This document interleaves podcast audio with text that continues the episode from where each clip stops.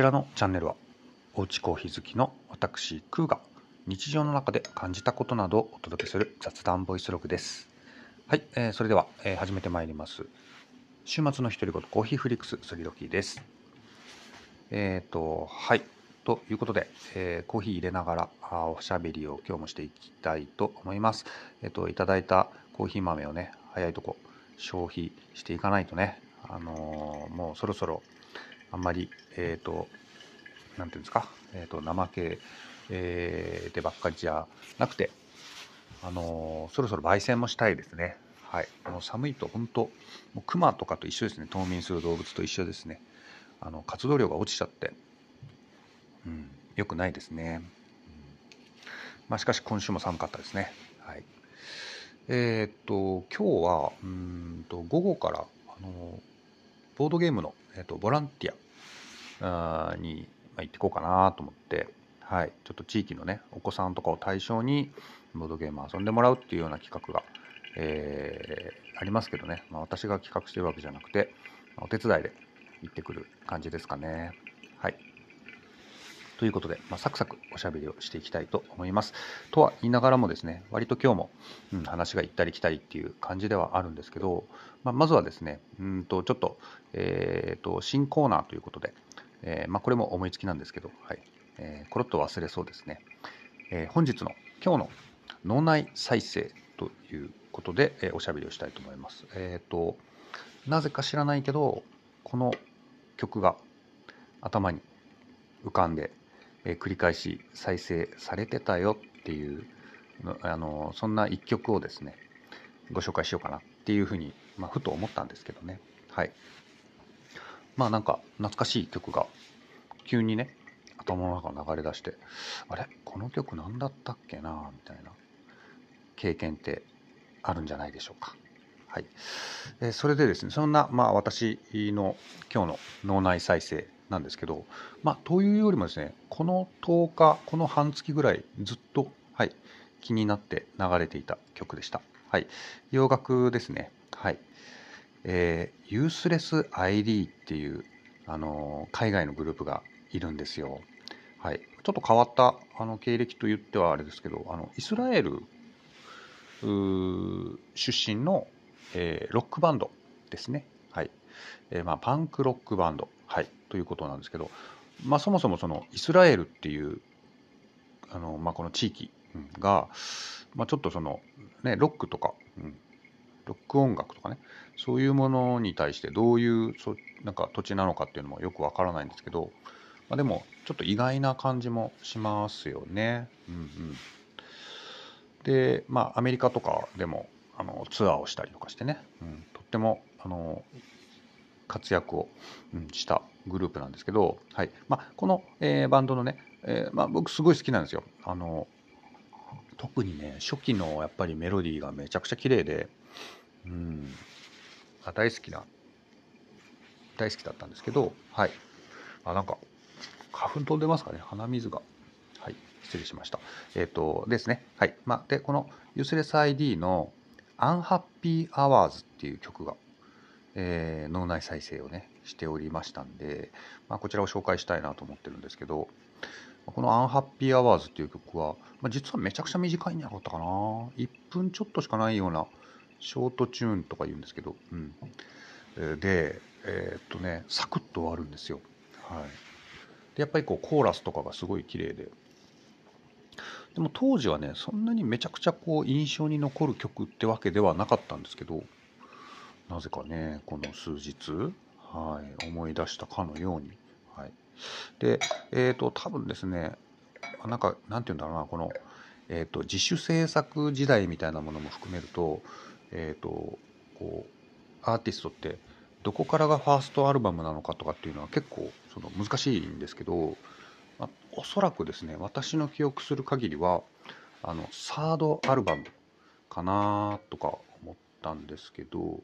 えー、っと、すいませんね、作業しながらあの喋ってるんでね、はい。まあ、うろ覚えだったりもするんですけど、はい、えー、っと、 No Vacation from the World っていうアルバムをリリースしたんですよね。おそらく3枚目のアルバムで、はい。えー、この中に収録をされている一曲でした。はい。でえーま、こちらのプロデューサーがあのアメリカの、えーと、ノーユース・フォア・ネームというグループがいて、えー、その、えーまあ、ソングライターでボーカリストのトニー・スライさんトニー・スライっていう、えー、方がですね、えー、プロデューサーだったように覚えてるんですよね間違ってたらごめんなさい。はいでまあ、このトニー・スライさんもその後あの亡くなってしまうんですね。うんまあ、どっちもすごい好きなグループだったんですけど、はい、コーヒー出来上がりましたね。はい、ちょっと一口いただいちゃいましょう。はい。うん、あ、今朝、はい、今朝、えー、今朝一発目の水分ですね。うん。美味しいわ。はい。ということでね。で、まあ、このユースレス ID は、まあ、その後ね、どんどんこう、硬派なあの音楽性になっていくんですけど、どっちの時期も好きなんですけど、でも私の中でこうバランス的にはこの No Vacation from the World のこの頃のユースレス ID がもうバランス的には本当もう抜群ですね。実はね、うん、実は好きなアルバムだったりします、はい、まあここはあのなんか賛否あるんだとファンの間ではあの思うんですけどね。はい、ということで今日の脳内再生は Useless ID の Unhappy Hour という曲でした。はい。えー、さてさて、あのー、ねえっと、漫画界隈アニメ界隈、はい。えーまあ、今回のクールのアニメなんかもねえー、いろいろ話題になってますね。ネットニュースになったりもしててね。はい。私の好きな、あの、ダンジョン飯というあのコミックが、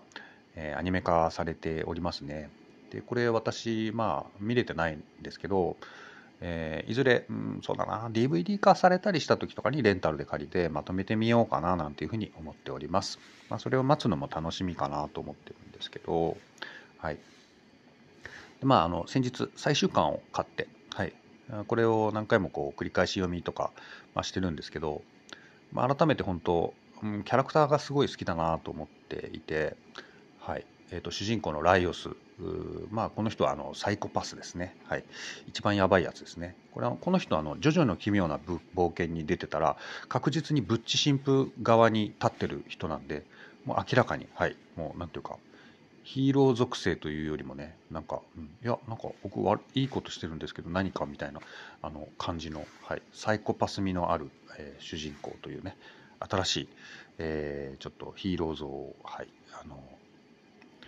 まあ、発信してくれましたね。はい。えー、それから、えー、マルシル。はい。え、ちょっとこう、すっとぼけ、え、魔法使いのキャラということでね、うん、もう絶妙ですね。はい。マルシルがいて、え、成り立っている、はい、作品かもしれません。はい。やっぱりあの、みんなが天然だとあの突っ込む係がいないので、はい、やっぱりこういうリアクション芸人がやっぱりいることによって作品がぐっと締まるというふうにも思いますね。はい、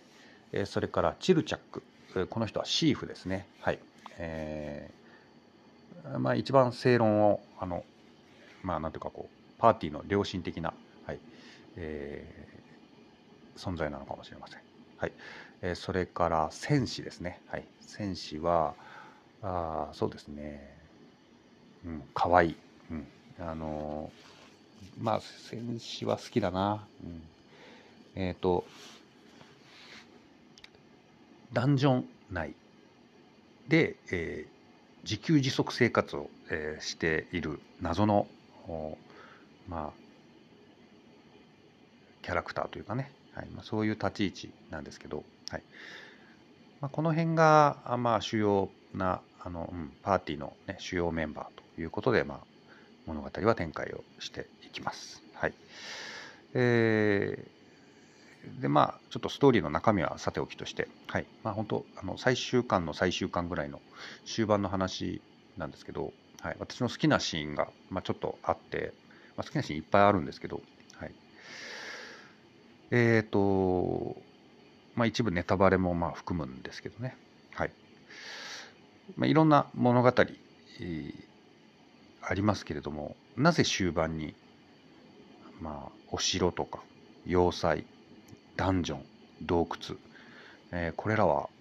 壊れるんだろうかっていう、まあ、素朴な疑問があります。はい。まあ、例えば、そうだな里見八犬伝、えー、ルパン三世シリーズだとか、はい、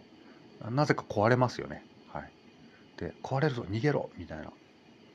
な場面ね。ありますよね。はい、で天空の城ラピュタ。これも崩壊しちゃいますよね。うん、そういうその、うん、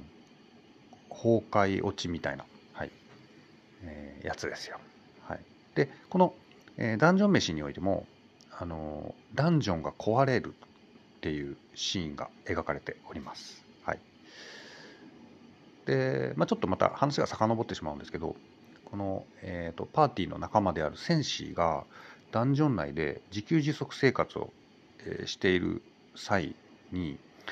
あの、まあ、その、えーと、そのまあダンジョン内のその、えーと戦士の根城の一角でですねあのゴーレムがいるわけですよ。まあ、ゴーレムは当然モンスターなんですけどでもあのまるでこの戦士はこのゴーレムを家畜のようにはいあのまあ飼育はしてないんですけど、はい、で二郎三郎って名前を付けてるんですよ。うんでまあそれがこうちょっとずっと作品が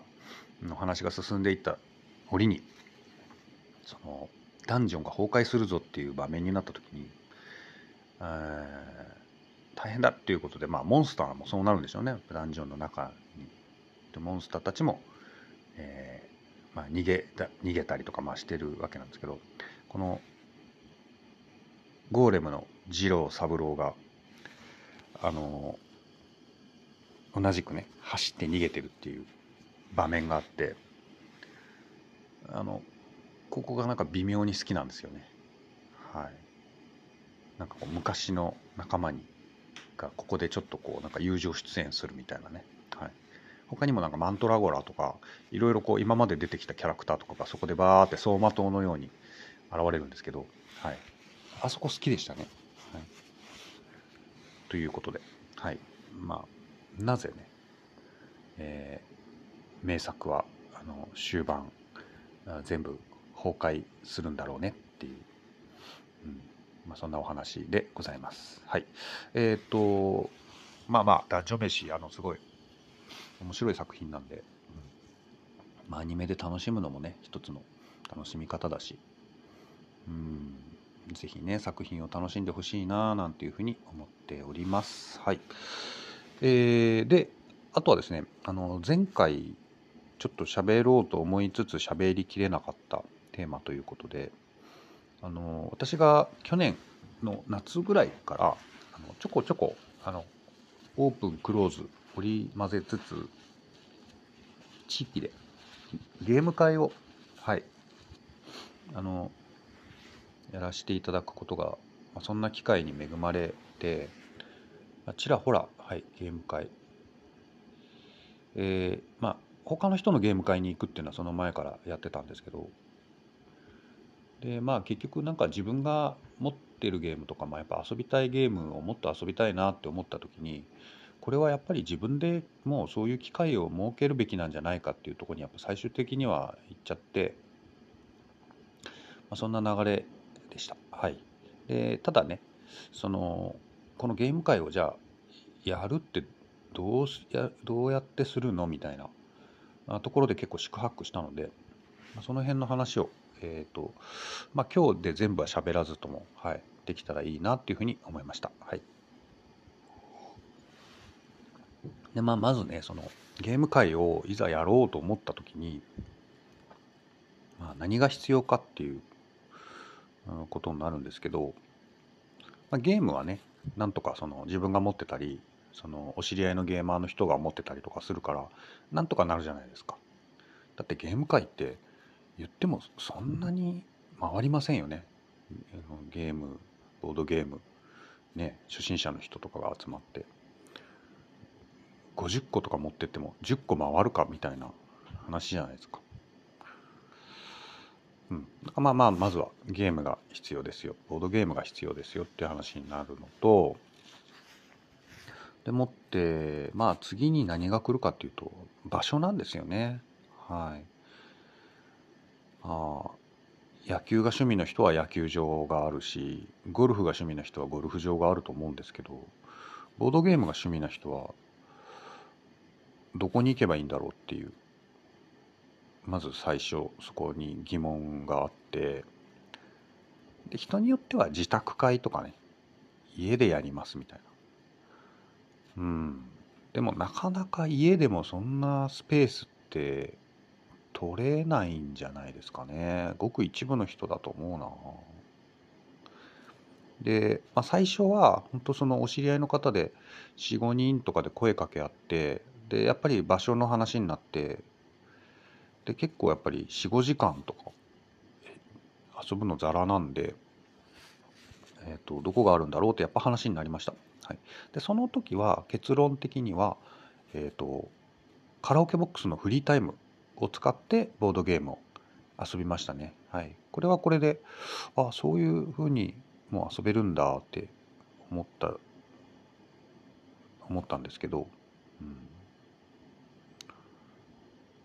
だからまあああいう時間制で場所貸してくれるみたいななんかこう施設とか設備みたいなのがまあもっと増えてくれるとまあ私はまあ嬉しいかなビリヤード場とか卓球場みたいなノリでテーブルを貸してくれて、えー、そこでボードゲームができるみたいなのもまあ結構余地としてはあるのかもしれませんね。うん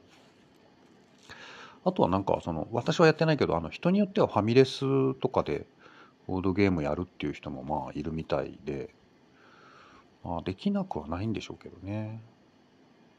でもなんかね「はー」っていうゲームとか結構こうなんかわちゃわちゃ喋るゲームとかものによってはなんか制限もあるのかもしれませんけどね。はい、で、えー、まあ、その次のステップなんですけど、えっと、例えば、えっと、いろんなこう地域のイベントとかお祭りとかそういうとこでその来場者の人とかに対してこう一つの出し物として、えー、とボードゲームスペースを借りてでそこでゲーム会をやるっていうのもありました。はいまあ、これはその主催者の人と、まあ、ウィンウィンなんだけどでもまあ機会としては限られてますしでやっぱり対象がそんな別にこうねボードゲーム何それっていう、まあ、感じなんでそんなに回るゲームもやっぱり限られてますよね。はい、これはこれで貴重な機会なんですけど、まあ、そういうパターンもあるしであの地域にはあの公民館とかコミュニティセンターとか、えー、そういうものがあります。はい。えー、で最初はちょっとそこは何ていうかこう借りる選択肢からは外れてたんですけどまあ、いよいよもってちょっとやっぱり引いた方がいいんじゃないかと思って恐る恐る当たってみたんですよね。えーと、その施設の管理者みたいな管理人のおじさんおばさんみたいな人たちがいて、えー、その人たちにあの実はこうこうこういう趣旨で、えー、施設をお借りできないでしょうかみたいな説明をするんですけどやっぱり案の定、えーとボードゲームって何なのって言われてまあそうなんですよ。やっぱりあの、えっと、ボードゲームっていう何それ知らないみたいな、まあ、その認知の問題。がまあどこ行くにしてもあって野球でそういう苦労しませんよね。サッカーとかでそういう苦労しませんよね。私サッカークラブに入っててサッカーしたいんですけどって言ってサッカー何それとはならないと思うんですけどボードゲームの場合はいやまあ例えばあの将棋とか囲碁とかチェスとかオセロとかああいうのを遊ぶと思うんですけど、まあ、そういう感じでこうなんかあのテーブルの上にこうゲームを並べてあの遊ぶんですよっていう話をしてまあ分かんないなりにあのなんかはい。まあ理解はしてくれてでその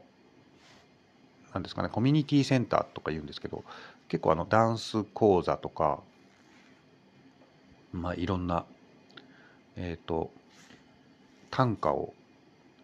作る会とかね、まあ、地域の会が活動されてるんでそういうものの一環っていう感じであの貸してくれるんですよ。はい、で営利的なものであれば入場料取るとかまあなんかそういうものであれば有料で借りたりすることになるんですけどあの、まあ、そういうものでなければ基本無料で借りれたりして、はい、空調だけはなんかあのコイン式のあの空調設備になっててそれだけはまあ自腹でお金がかかるみたいなシステムだったんですけどはい、えーと、そういうのをお借りしてただなんかあのえっ、ー、とでどのぐらい借りるの？とか言った時に6時間とか言ったらあのちょっとギョッとされましたけどね。そんなに長く何するの？みたいな。いや実は結構入れ替わり立ち替わりで人が来るんで結構長く遊ぶんですよみたいな説明を、えー、しました。はい。で、えー、まあそんな感じではい、えー、場所についてはあ選択肢があったかなっていう感じですかね。うんえーまあ、これはもっと開拓の余地があるんですけどね。はい、で、えっ、ー、とまあ、その次が、えっ、ー、と、集客の問題なんですけど、えーまあ、その施設とかになんかこう掲示をしてくれるような場所とかがあったらあのチラシとか僕は最初あのえっと印刷所に頼んであのチラシだけ作りましたね別でねでそれをまあ置いてもらってであとはその開催日が決まったらその開催日のことが書いてあるあの張り紙を準備して「すいません貼っていただけませんか?」みたいなことやって周知をするようにはしてました。はい、でそれと別にあの SNS を使ってお知らせはしてたんですけどただあの地域の人についてはそういう SNS をチェックしてるみたいなことはほとんどなくて。やっぱり人集めはね最初の、うん、2回3回4回はやっぱり厳しかったですね、うん、そんなに人が集まるわけじゃなくて。でもまあそのゲーム会とかに来てくれるようなボードゲームを遊ぶ方々っていうのはちらほら、まあ、その後顔を出してくれるようになったりして。うん、その辺はだからやっぱり定着っていうか時間かかるなって、うん、思うんですけどただその SNS とかがじゃあ全く無駄かっていうとそんなこともなくてやっぱりそういうふうにしてこう告知をしとくとよそ行った時とかにあなんかそういえば聞いたことあるわみたいなふうにしてあの話がちょっと早く進んだりね。っていう意味では、うん、やっぱり大事なんですね。ホームページとか SNS とかはねうんっていうだから即効性はまあなんか田舎だとなおさらですけどねあんまりないんですけど、まあ、そんな告知をしています。はい、ということで、うん、まあひとまずねあの地域でゲーム会をやるにはどうしたらいいんだろうかということで、まあ、お話をしてみました。まあ、でもそのねボードゲームっていうのがやっぱりすごくこう広がってきてこういうね私が住んでいる地域でもそういう動きが出てきて、まあ、ちょっとでも遊んでくれる人が増えてくれれば嬉しいしうん。でもやっぱり相変わらず思うのはそのボードゲームっていうものがやっぱりこれ良くも悪くもなんですけどすごく幅が広くてまあ、例えばトランプみたいなものもボードゲームだし、うん、まあ人生ゲームとかね、まあ、例えばカタンとかねもうそれだけで一つの種目にラミーキューブとかなり得るようなゲームもあるしそういうものも全部一括りにされてると。であのなんだっけ囲碁上碁会場とか言って囲碁だけでこう成り立ってるコミュニティとかもあるじゃないですか。それに比べるとやっぱりボードゲームってまだまだこうパイとして小さいんだなっていうことはまあ思ってはいますけどね。ボードゲームっていう一つのくくりじゃないとちょっと通じないっていうところがそれでもやっぱりあって、うん、私個人的にはねあのトランプだとか、まあ、例えば本当好きなトリックテイキングだとかそういうのだけで一日遊びたいんです。買ったりするんですよ、まあ、全部じゃないけどね、はい、でもやっぱり知らないですよねやっぱね、うん、なんかそんなのもちょっと感じてて、まあ、もっともっとこう本当はね広がるとね面白いよ一個一個ね遊んでごらんよみたいな、まあ、気持ちもあったり、えー、します。はい。ということで、うん、まあボードゲーム会をねこれからも続けていきたいと思います。はい。えーとあとは何だろう。うんなんかいろいろ喋ろうと思ってたけど、うん。まあ、ちょっと一息つきましょうか。はい。コーヒーを飲みましょうか。うん。まあ、あの、お子さん向けの、あの、そういうゲーム会、ボード、まあ、今日の話でもあるんですけど、ボードゲームボランティアみたいなのもそうだし、まあ、先日ちょっとあの石川県のあの被災の話とかがやっぱり、え、出たこともあって、まあ、ちょっと私のねちょっと印象の中に、ま、残ってたりするんですけど濃ゆく残ってたりするんですけどえっ、ー、とご板ねご板の体験をちょっとその意識的にやるようにしてるんですよ。まあ、なかなかまだ回数は少ないんですけどうん、このごいった今年やりたいですね、うん、結構ねやるとみんなサクサク理解してくれるんですけどね、うん、ただやっぱり知名度ですよね、なんかその間にちょっとワンクッションツークッション説明がいるみたいなのは、まあ、感じているところですかね。うん。はいあまあそうですそうですあのえっ、ー、と、ボードゲームをね、自作したいなってずっと思っていて、でもこのね、えー、不器用の極みみたいな私がどうやったらそんなゲームなんか作れるんだろうって、まあ、日々妄想を、しているところです。はい。で、まあとは言いながらもいくつかこうちょっとこう試作だったりアイデア段階のものであったりっていうのをこう妄想していてはい。で、まあ、結局取り手が作りたかったんですよね。取り手好きなんで、はい。ね、いろんなルールを考えてはい。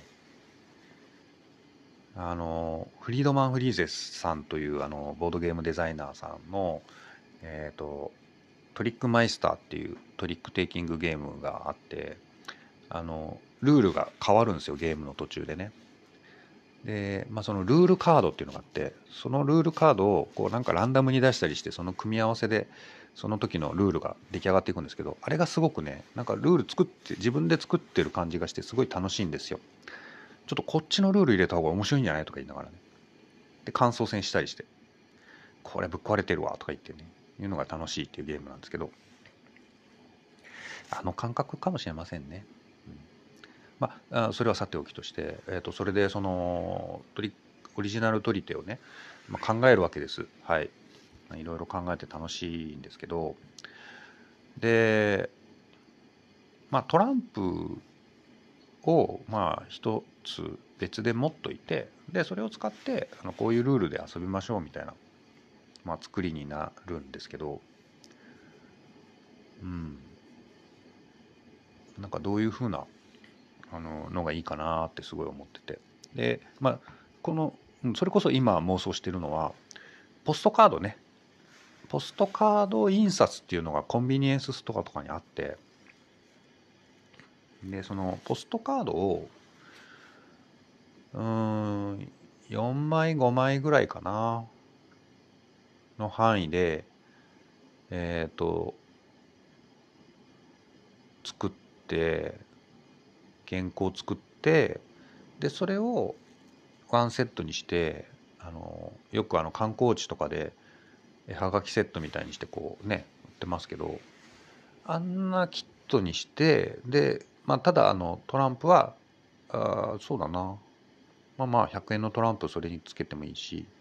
まあ、自分でトランプ1個用意してくださいねみたいな作りのあのー、体裁でねできるんじゃないかなとかね